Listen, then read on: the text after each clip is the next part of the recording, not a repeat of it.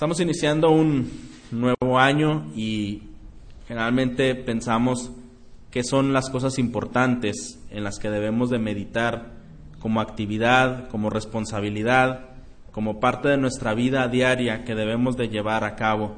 Sabemos que muchas personas, eh, no teniendo en cuenta la palabra de Dios, podrían tener como prioridades cosas básicas de la vida que no podemos decir que son cosas incorrectas. Nosotros como creyentes pudiéramos tener eh, las mismas metas, los mismos propósitos, sin embargo, eh, nuestras metas siempre deben ser distinguidas por propósitos más altos.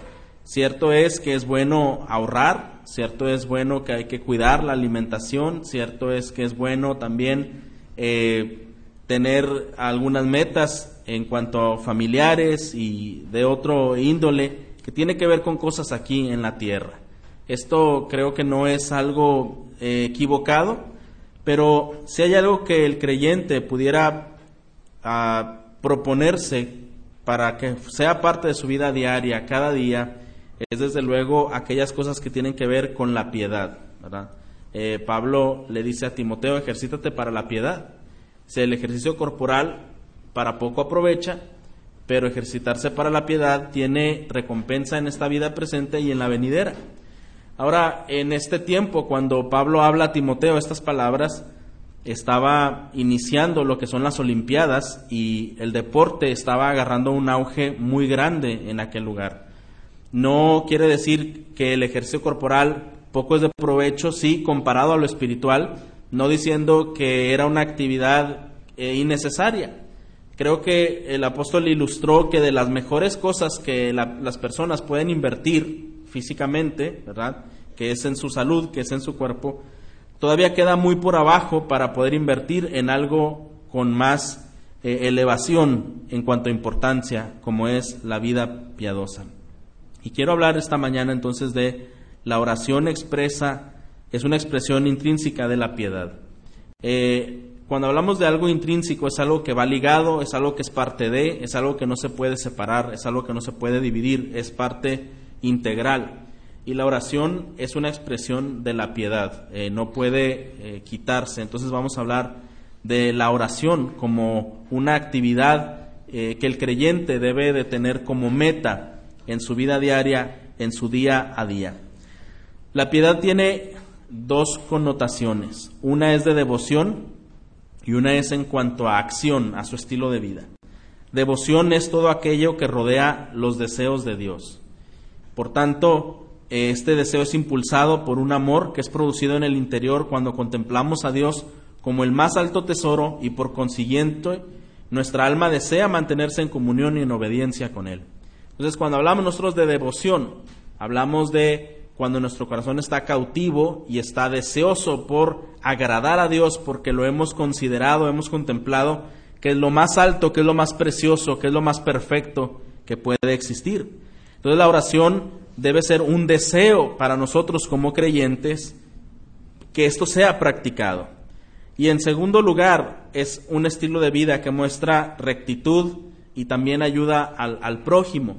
Es decir, en, algo piadoso no hay algo equivocado, algo que sea eh, estorbo hacia el prójimo, ni tampoco algo que vaya fuera de la rectitud. Algo dice de esto eh, el apóstol Pedro cuando dice eh, a los esposos que tenían que vivir sabiamente con las esposas para que sus oraciones no tuvieran estorbo, ¿verdad? Hay oraciones que pueden tener estorbo y la Biblia nos, nos enseña, eh, quítese de vosotros murmuración y envidia y detracción y todo esto, y lo lleva en el plano porque esto estorba en las oraciones, ¿verdad? No, no podemos tener una comunión plena con Dios si no estamos en paz con otras personas. ¿verdad? Esto es algo eh, eh, sencillo de, comprender y la palabra de Dios nos ilustra al respecto. Entonces, ¿qué es lo que eh, David dice en este texto que leímos? Tarde y mañana y a mediodía oraré y clamaré y él oirá mi voz. Muchos de los salmos, como sabemos que es una poesía y son oraciones son meditaciones y son propósitos que el salmista está eh, diciéndose hacia sí mismo. si yo hay algo que haré, si yo hay algo en lo que voy a invertir mi tiempo, si hay algo en lo que me voy a dedicar es en la mañana, en la tarde y a mediodía, a cada hora, en cada momento, a orar, a clamar, y sé que Él oirá mi voz. Así que la piedad, hermanos, es el logro de la santidad personal. La piedad es un estilo de vida que se caracteriza en creyentes que tienen una relación potencial, significativa y real con el Salvador. Esta forma de vida fue particular en los hombres que Dios usó en la palabra de Dios, en la Biblia, los que vemos ahí en cuántas historias magníficas. Y también eh, fuera de la Biblia, personas más recientes, más contemporáneas, que han sido usadas grandemente, han tenido como a pilar y han tenido como característica una vida de oración. Entonces, eh, la oración como una práctica preliminar en el andar diario eh, permite la piedad también. No solo lo dice David, eh, pensemos en otros ah, grandes hombres usados por Dios en las escrituras. recordemos Daniel cuando se encontraba en ese imperio y estaba desde luego con los, los gobernantes cautivo dice las escrituras que él oraba tres veces al día, en horarios muy prolongados como parte de su devoción. Parte de un edicto que se había levantado, que se había firmado, era que ninguno orara a ningún Dios, que ninguno clamara a nadie, sino solamente al mismo gobernante de, de ellos. Pero vemos que Daniel oraba y lo hacía de una manera tan significativa, con su ventana abierta, mirando hacia Jerusalén y orando eh, con plena convicción. Recordemos a nuestro Señor Jesús. Oraba constantemente, apartado, lo hacía en Getsemaní. Muchas veces sus discípulos eh, quedaban ahí a, la distancia y él estaba a solas orando con el Padre. Estas, eh, estos personajes, estos hombres que vemos orando y al mismo Señor Jesús orando también, hay una palabra que debemos recordar que dice el, Señor Jesús, Mateo 26, 41.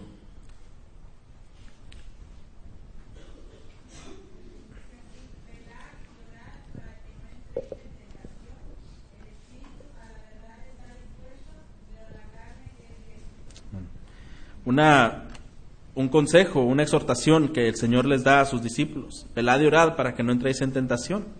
Eh, y, manifiesta que no haya una confianza, un exceso de confianza, porque aunque el espíritu estuviera presto para obedecer, la carne sería débil. Y eso es una realidad que nosotros debemos contemplar en nuestro día a día, hermanos. Y en un momento más voy a mencionar algunos otros hombres de Dios que mencionaron por qué era importante la oración. Pero uno de ellos, eh, Martín Lutero, que sabemos mucho, escritor de himnos y también eh, una persona usada por el Señor para traer luz y revelación de la palabra en un mundo en donde no había acceso a las escrituras. Tradujo la Biblia por primera vez en el alemán, ¿verdad? Donde ah, no había las escrituras. Y este hombre dice, si yo no dedico a pasar cada día a orar eh, más de dos horas, ese día le he dado la victoria al enemigo. Ese día le he dado la victoria al enemigo. Martín Lutero era un hombre de mucha oración y, vemos eh, parte de su, de su vida eh, fue caracterizada, por supuesto, eh, por un hablar con Dios tan particular. Algunas veces él decía, estoy enojado con Dios, ¿verdad? Porque es tan santo, porque es tan perfecto, y, porque eh, su ira puede ser tan ah, consumidora en, nosotros. Pero era un hombre que oraba constantemente. Eh, la historia del cristianismo registra a otros hombres que también consagraron su vida y su ministerio. ¿Han escuchado de Carlos Simeón? Él dice que él dedicaba como disciplina cuatro horas a la oración, desde las cuatro hasta las ocho de la mañana. Eh, Wesley era un hombre que tenía orfanatos a su cargo y él igualmente su, ah, su deseo era, su primera actividad era orar desde el primer momento en que él abriera sus ojos y esto era aproximadamente entre las 5 y 6 de la mañana. Spurgeon, un pastor ah, que pudo ser usado grandemente para que muchos se convirtieran, de la misma forma, fue un hombre que no solamente oraba él, sino que oraba toda la iglesia, y esto es algo que hemos comentado antes, ellos tenían un aposento de oración en donde un grupo eh, de la iglesia se reunía para orar mientras él estaba predicando, y en la oración que ellos pronunciaban al Señor era que almas se conviertan, ¿verdad? Que almas puedan convertirse ante esta palabra. Y fruto de esa oración era que había vidas convertidas eh, en, algunos momentos que la predicación era llevada a cabo. Eh, vamos a ver Efesios 6, 18 de este lado. Orando en todo tiempo con toda oración y súplica en el Espíritu y velando en, en ello con toda perseverancia y súplica por todos los santos. Gracias. El apóstol Pablo eh, exhorta también orando en todo tiempo, con toda oración y súplica en el Espíritu, velando en ello con toda perseverancia y súplica por todos los santos. Entonces vemos eh, que no es ah, algo eh, de poco interés este tema, ¿verdad? Parte de, las, de los temas que el Señor Jesús habló con más frecuencia, además de haber hablado del infierno y de haber hablado, por supuesto, de la salvación, fue haber hablado de la oración. Los apóstoles que continuaron este legado del reino de Dios, uno de los principales temas era la oración. Y qué importante sería, hermanos, para nosotros tener como meta, comenzando un nuevo año, eh, que la oración sea práctica, habitual de nuestra vida personal. Cierto es que cuando no tenemos un hábito de orar, puede ser difícil iniciar. Puede ser que algunos eh, de nosotros digamos, pero ¿qué puedo decir en tanto tiempo? ¿Y de qué forma puedo y debo orar? Pero en realidad, hermanos, debemos recordar que la oración es una necesidad que tenemos como creyentes. Y es una necesidad que, por lo tanto, debe ser un deseo eh, natural, un deseo espontáneo en nuestro corazón, que esto suceda así. Los discípulos preguntaron a Jesús, enséñanos a orar, porque no sabemos orar, y Juan enseñó a los suyos. Y hay una oración que el Señor enseña en el Padre Nuestro. Si nosotros vemos esa oración, tiene algunos ah, elementos que nos dice cómo es la oración, no precisamente que eso sea una repetición, porque entonces ya no sería oración, pero vienen los elementos en donde reconoce a Dios su autoridad suprema, reconoce también eh, su fidelidad, reconoce su ayuda, reconoce su provisión, reconoce su santidad y todo esto eh, tiene que ver con nuestra oración. Entonces, podemos decir que la oración y la devoción, como hace un momento lo indicamos, son unidas como el alma y el cuerpo, como el alma y el corazón. Y no hay verdadera oración si no hay devoción, y no hay verdadera devoción si no hay oración. Eh, no se pueden separar. Así que la oración verdadera siempre despliega y comprueba la piedad. Vamos a ver tres eh, maneras, tres indicadores de una oración genuina, porque puede ser que haya oraciones, pero como lo dice Santiago, pedís y pedís mal, ¿verdad? Para gastar en vuestros deleites. Está hablando a un grupo de personas que ellos podrían decir y jactarse, pero es que yo he orado y he orado suficientemente, pero el Señor no me ha contestado.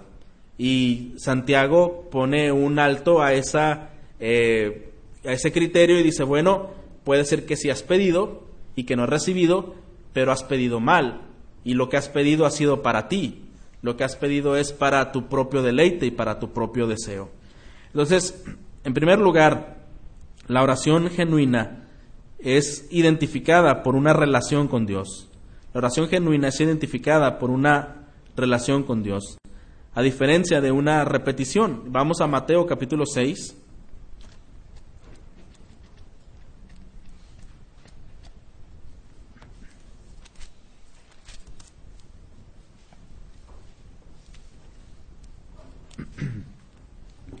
Versículo 7 hasta el 13 dice, y orando no uséis vanas repeticiones, como los gentiles que piensan que por su palabrería serán oídos. No os hagáis pues semejantes a ellos, porque vuestro Padre sabe de qué cosas tenéis necesidad antes que vosotros le pidáis. Vosotros pues oraréis así. Padre vuestro que estás en los cielos, santificado sea tu nombre, venga tu reino, hágase tu voluntad como en el cielo, así también en la tierra. Bueno, eh, detenernos ahí un momento. Dice, y cuando oréis, no uséis vanas repeticiones, ¿verdad? Hay una diferencia hablarle a Dios como Padre y exponerle nuestro sentir, nuestro deseo y exponerle nuestra necesidad a tener una lista que debemos de repetir. Una relación se reconoce precisamente por ser espontánea, porque es momentánea, porque es real. La oración, dice una persona, es la prueba más alta de energía eh, en cuanto a la mente humana, porque para orar se requiere la concentración total de todas las facultades, de todo el pensamiento, de todo el sentimiento, se requiere entregar todo el corazón. La gran masa de hombres mundanos es absolutamente incapaz de orar, porque no pueden concentrar todos estos elementos para dirigir una oración. A diferencia de las repeticiones, ni siquiera se necesita estar concentrado, ¿no es así?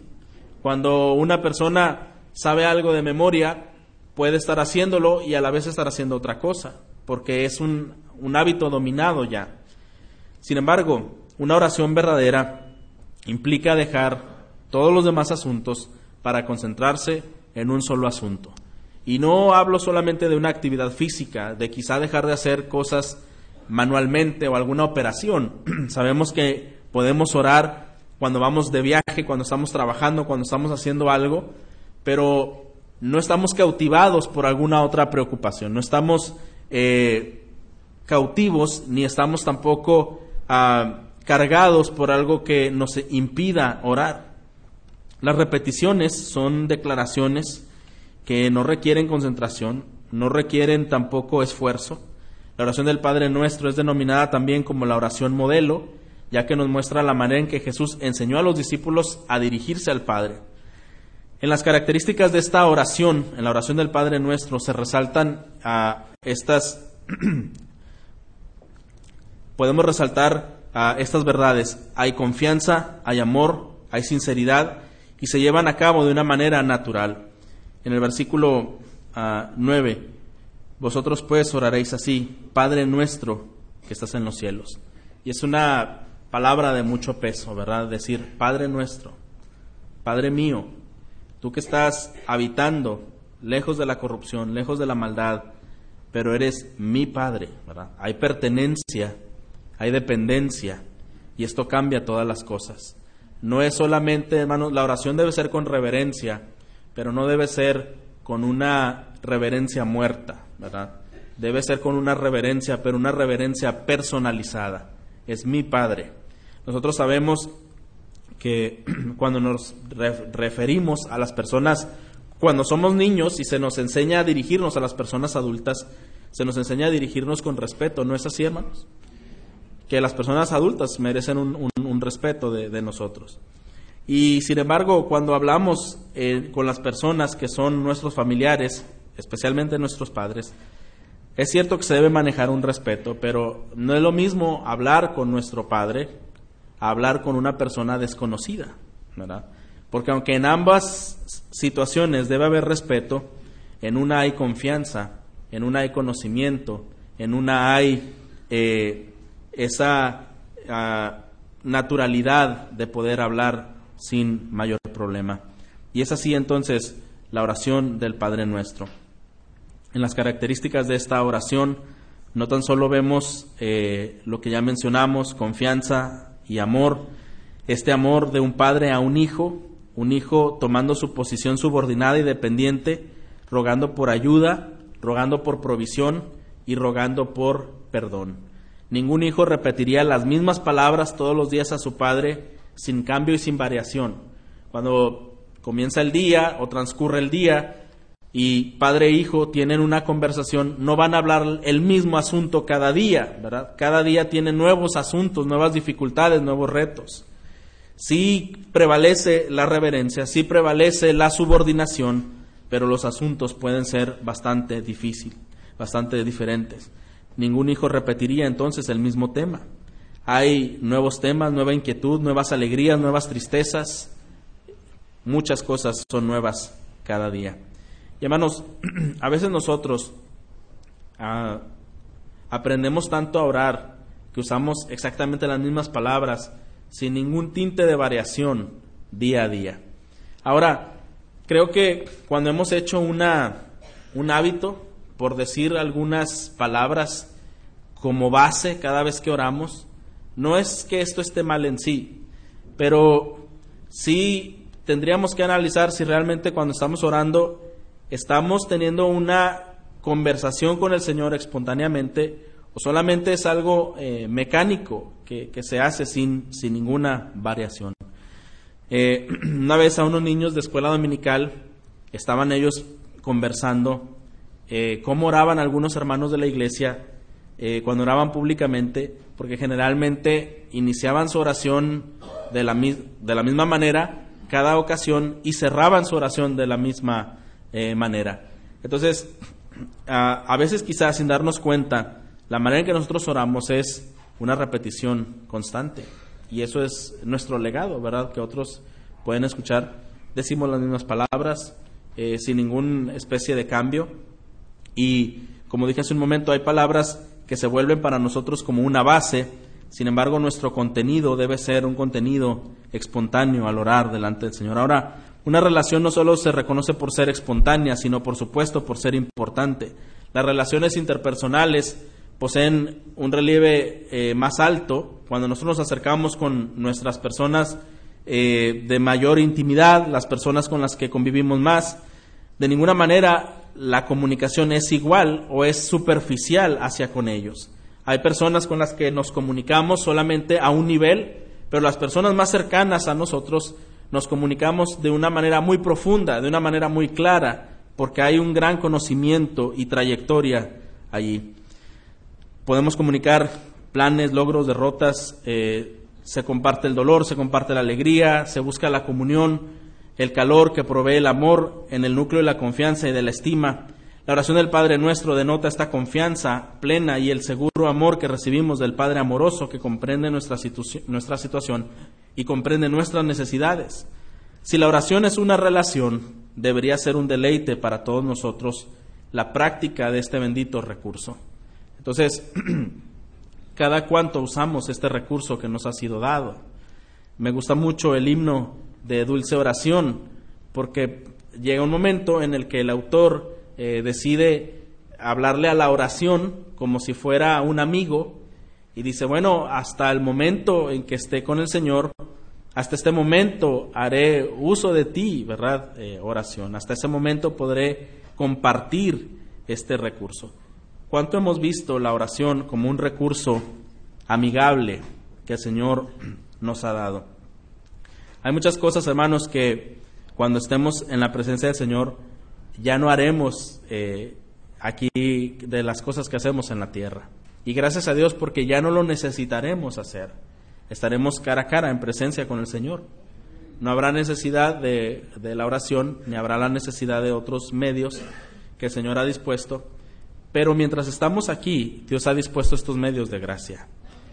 ¿Y cuánto debemos amar en verdad este recurso que Dios ha puesto en nosotros? Debe ser entonces para nosotros un deleite. Este himno, dulce oración, se le atribuye amistad, una amistad que será nuestra compañera mientras estemos en esta vida y que al ya no estarlo tendremos que despedirnos, pues ya no será necesaria su presencia. Es lo que lleva la idea en este himno de dulce oración. Es entonces, hermano, la oración una relación, una relación.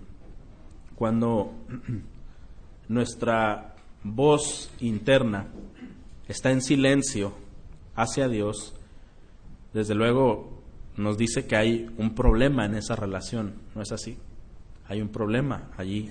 ¿Cómo no hay esa comunicación que debería ser espontánea debería ser un deleite y debería ser natural y regular. La oración eh, genuina también es identificada porque renueva eh, nuestro interior. Vamos a ir a 1 Tesalonicenses, capítulo 5.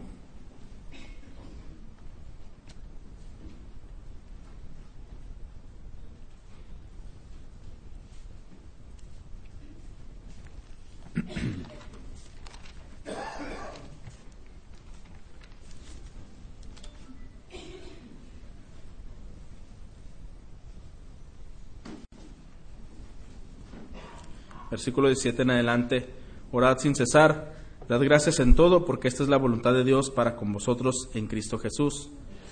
No apaguéis el espíritu, no menosprecéis las profecías, examinadlo todo, retened lo bueno, absteneos de toda especie de mal. El mismo Dios de paz os santifique por completo y todo vuestro ser, espíritu, alma y cuerpo, sea guardado irreprensible para la venida de nuestro Señor Jesucristo. Fiel es el que os llama, el cual también lo hará. La renovación, algo que el apóstol menciona es, tú continúa orando sin detenimiento, continúa orando dando gracias a Dios. En esa misma oración te lleva a no menospreciar, a no apagar el espíritu, a abstenerte del mal y este Dios de paz al que tú oras, Él te santificará por completo en todo tu ser y te guardará irreprensible. Entonces, la oración expresa una renovación, nos ayuda a renovarnos, diferente a estancarnos, como sería una repetición. La renovación se refleja en los cambios que se pueden ver realizados. Los tesalonicenses aquí, eh, estas palabras, un grupo de hermanos que eran conocidos por una fortaleza en medio de constantes y difíciles pruebas. Eh, esta carta a los tesalonicenses va dirigida a hermanos que estaban perdiendo a sus seres queridos por causa de la persecución. Y Pablo enseña en esta carta una perspectiva diferente de cómo deben concebirse los problemas para los que aman a Dios y son amados por Él, no deseando ganar, sino que la voluntad de Dios y su gloria sea puesta en alto. Esta perspectiva de la vida en tiempos difíciles es sin duda un cambio radical en nuestra manera de pensar. Como seres humanos, Quizá lo que generalmente buscamos es ganar y tener la razón. Pero lo que Pablo está diciendo aquí es, tú mantente gozoso y tú continúa orando y da gracias a Dios en todo porque esta es la voluntad de Dios. Y, y finalmente, a pesar de que era una iglesia atribulada, perdiendo seres queridos y siendo arrastrados a las prisiones por causa de su fe, finalmente ellos, con, ellos estaban conscientes de que esta era la voluntad de Dios. Y entonces la oración renueva, hermanos, nuestros pensamientos. Hace habíamos hablado cuando Ana oró en el templo, en Silo, y era una fiesta, la fiesta de la Pascua que se celebraba cada año. La gente que iba ahí llevaba ofrendas, llevaba oraciones, llevaba peticiones. Pero para algunos esa festividad se había convertido en un simple ritual, algo que cada año pasaba y no, no había nada diferente. Pero la Biblia nos enseña en el libro de Samuel cómo esta mujer, con tanta tribulación, porque era ah, confrontada y era también humillada, era avergonzada por su condición estéril, ella había orado al Señor y en esa ocasión llevaba una petición y su petición era que el Señor le diera un hijo. Pero en la oración que ella está desplegando hacia Dios, hubo un cambio en su corazón. El cambio fue de pedir un hijo para sí. Ella en la oración dice, si tú me dieras un hijo varón, yo lo dedicaría a ti y él te serviría. Entonces, la razón de esta oración quizá inicialmente fue, eh, quiero la experiencia de la maternidad, quiero también la presencia de, un hijo, pero como, cualquier otra mujer pudiera desearlo, pero posteriormente se convirtió en una oración distinta y, le dice, si yo tuviera un hijo, no, los, no sería para mí, sería para ti. Hermanos, fue una oración extensa cuando vemos en, en el libro de Primera de Samuel que Ana estuvo derramando en el altar, pero fue una oración que le cambió la perspectiva y en lugar de buscar algo para sí misma, buscó algo que le agradara al Señor. El mismo Señor Jesús lo dijo Señor, si es posible que pase de mí esta copa, pero que no sea lo que yo quiera, sino que sea lo que tú quieres, ¿verdad? Y cuántas veces, hermanos, en nuestra oración, quizá cuando vamos afligidos o atemorizados o cargados por alguna situación, nuestra petición inicialmente puede ser al Señor que nos libre, que nos ayude, que nos provea, que nos salve, que haga algo que nos pondrá en estabilidad personal. Pero podemos terminar como la oración de Ana, podemos terminar como el Señor Jesús diciendo, bueno, este sería mi deseo, pero realmente el deseo que más importa es tu gloria, ¿verdad? tu reino, tu majestad.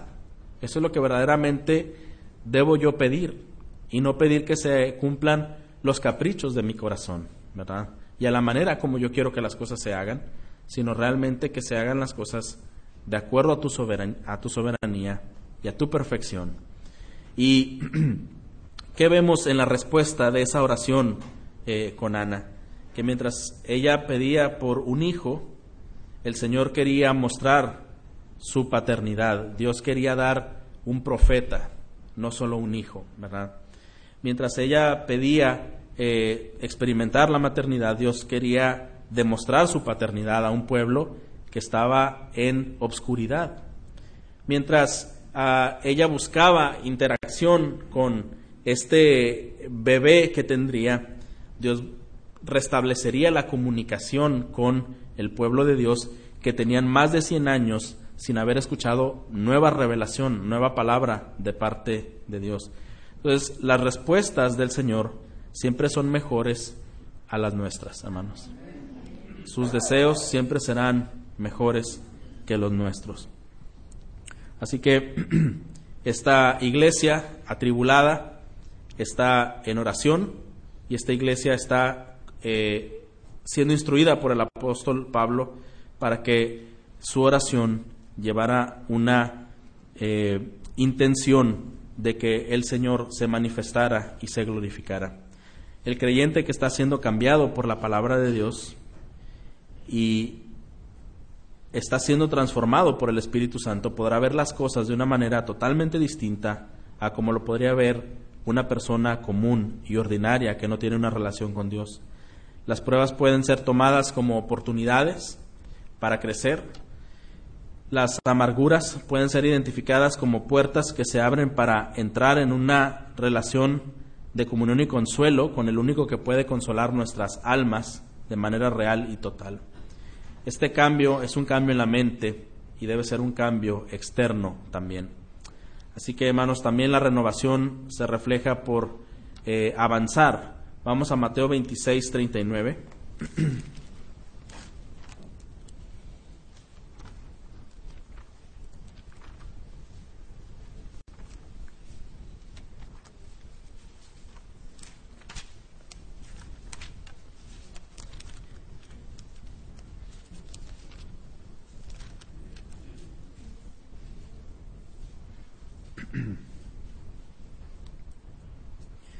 Yendo un poco adelante, se postró sobre su rostro orando y diciendo, Padre mío, si es posible, pase de mí esta copa, pero no sea como yo quiero, sino como tú.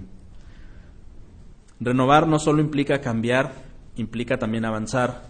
Y paradójicamente, eh, mucho del avance cristiano tiene que ver con el descenso personal. Jesús, aproximando a su fin eh, en cuerpo humano, no puede pensar en que la proximidad de la muerte eh, y una muerte injusta y dolorosa es un evento de éxito o de progreso. Si se canaliza con el pensamiento terrestre, diríamos, eso es el, término con un fracaso, ¿verdad? Eh, haber sido acusado injustamente y por supuesto haber sido exterminado en su vida como fue, no pareciera ser el, ah, el final triunfante de, Hollywood, ¿verdad? Con, las trompetas y, todo el, toda la ceremonia que implica eh, el, haber ganado. Pero Jesús sabe que este evento, analizado a la, a la luz del propósito divino, era necesario que ocurriera. Era un evento que sería perfecto y sería completo. Y hoy podemos entender que aquello era necesario que ocurriera. Jesús veía con el lente de la fe en su humanidad, eh, él sabía lo que implicaría y quizá sería muy difícil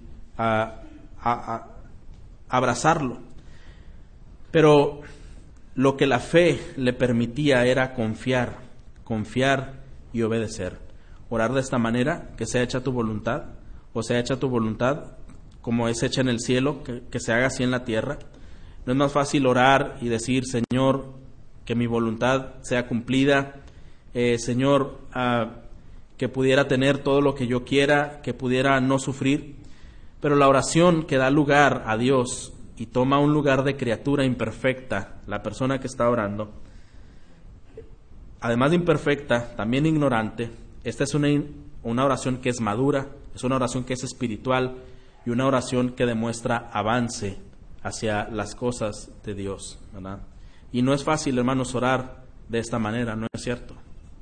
Poder decirle al Señor, mira, yo quisiera, eh, Señor, tener salud totalmente, pero tú puedes disponer otra cosa. Yo quisiera tener recursos, quisiera tener provisión, pero tú puedes disponer otra cosa. Y finalmente, hermanos, ah, cuando nosotros podemos orar, haz lo que más te glorifique a ti. Esto es una oración que, ah, que está indicando descanso en el Señor, ¿verdad? Está indicando descanso. No sería fácil, no sería agradable, no sería algo deseable pasar por alguna pérdida, pasar por alguna situación complicada, pero si esto te traerá gloria y, yo estoy en ese proceso, pues que tu gloria sea manifiesta, ¿verdad? Y, es algo, hermanos, que en nuestro corazón, al momento de orar, podemos eh, clamar también.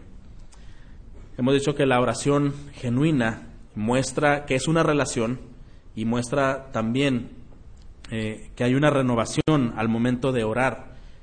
Vamos a ver también que la oración genuina eh, manifiesta una rendición completa al Señor, manifiesta una rendición completa al Señor.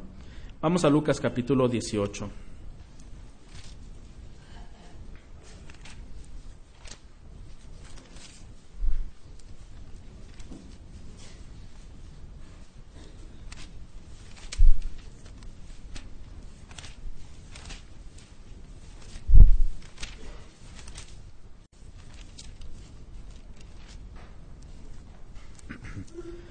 Versículos 11 al 13. El fariseo, puesto en pie, oraba consigo mismo de esta manera, Dios te doy gracias porque no soy como los otros hombres, ladrones, injustos, adúlteros, ni aun como este publicano. Ayuno dos veces a la semana, doy diezmos de todo lo que gano. Mas el publicano, estando lejos, no quería ni aun alzar los ojos al cielo, sino que se golpeaba al pecho diciendo, Dios, sé propicio a mí, pecador. La rendición, hermanos, se presenta por una actitud humilde. Algunas posturas sugieren el estado personal de quien ora. Eh, para el judío era muy importante postrarse, arrodillarse, inclinar el rostro al suelo. Todos ellos son expresiones que sugieren humillación y devoción. Pero no estamos hablando de posturas solamente físicas. Tristemente dichas posturas han sido utilizadas y exigidas como muestra de una verdadera piedad y aunque lo sugiere, no lo garantiza. David dijo en el Salmo, al corazón contrito y humillado no despreciarás tú, oh Jehová. Creo que la postura que debemos buscar es una postura interna, es una postura real, es una postura de corazón, un corazón contrito y humillado. En este ejemplo clásico entre el publicano y el fariseo, muestra cuál es la verdadera ah, y humilde actitud que, que se muestra. Vemos en esta oración a un hombre eh, altivo, a un hombre que no está orando a Dios. ¿Con quién está orando el, fariseo? Está orando hacia sí mismo. Él está orando hacia sí mismo, diciendo, gracias porque no soy como este, ni soy como aquel, ni soy como este otro. Yo soy mejor, yo soy más santo, yo doy diezmos, yo doy todo esto. Y él está comparándose con los demás. ¿verdad? Es una oración que no puede tener respuesta porque él está hablando hacia sí mismo, justificándose hacia, sí mismo. Pero aquí muestra qué oración fue aceptada y cuál fue rechazada. Aquella que descubre el corazón a Dios sin reserva y sin hipocresía. La oración de quien no intenta justificarse o intenta aparentar, sino que va delante de Dios reconociendo quién es e implora misericordia, amor y provisión.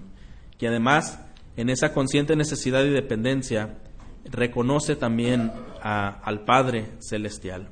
En este pasaje del publicano y el fariseo nos dice en el versículo 14, os digo que éste descendió a su casa justificado antes que el otro, porque cualquiera que se enaltece será humillado y el que se humilla será enaltecido. Allí nos dice cómo respondió el Señor estas dos oraciones que estaban hechas delante de él. el Señor aceptó una oración humilde y rechazó una oración egocéntrica, ¿verdad? Hecha hacia sí mismo. La rendición se presenta también por una disposición a obedecer. Vamos a Mateo capítulo 26.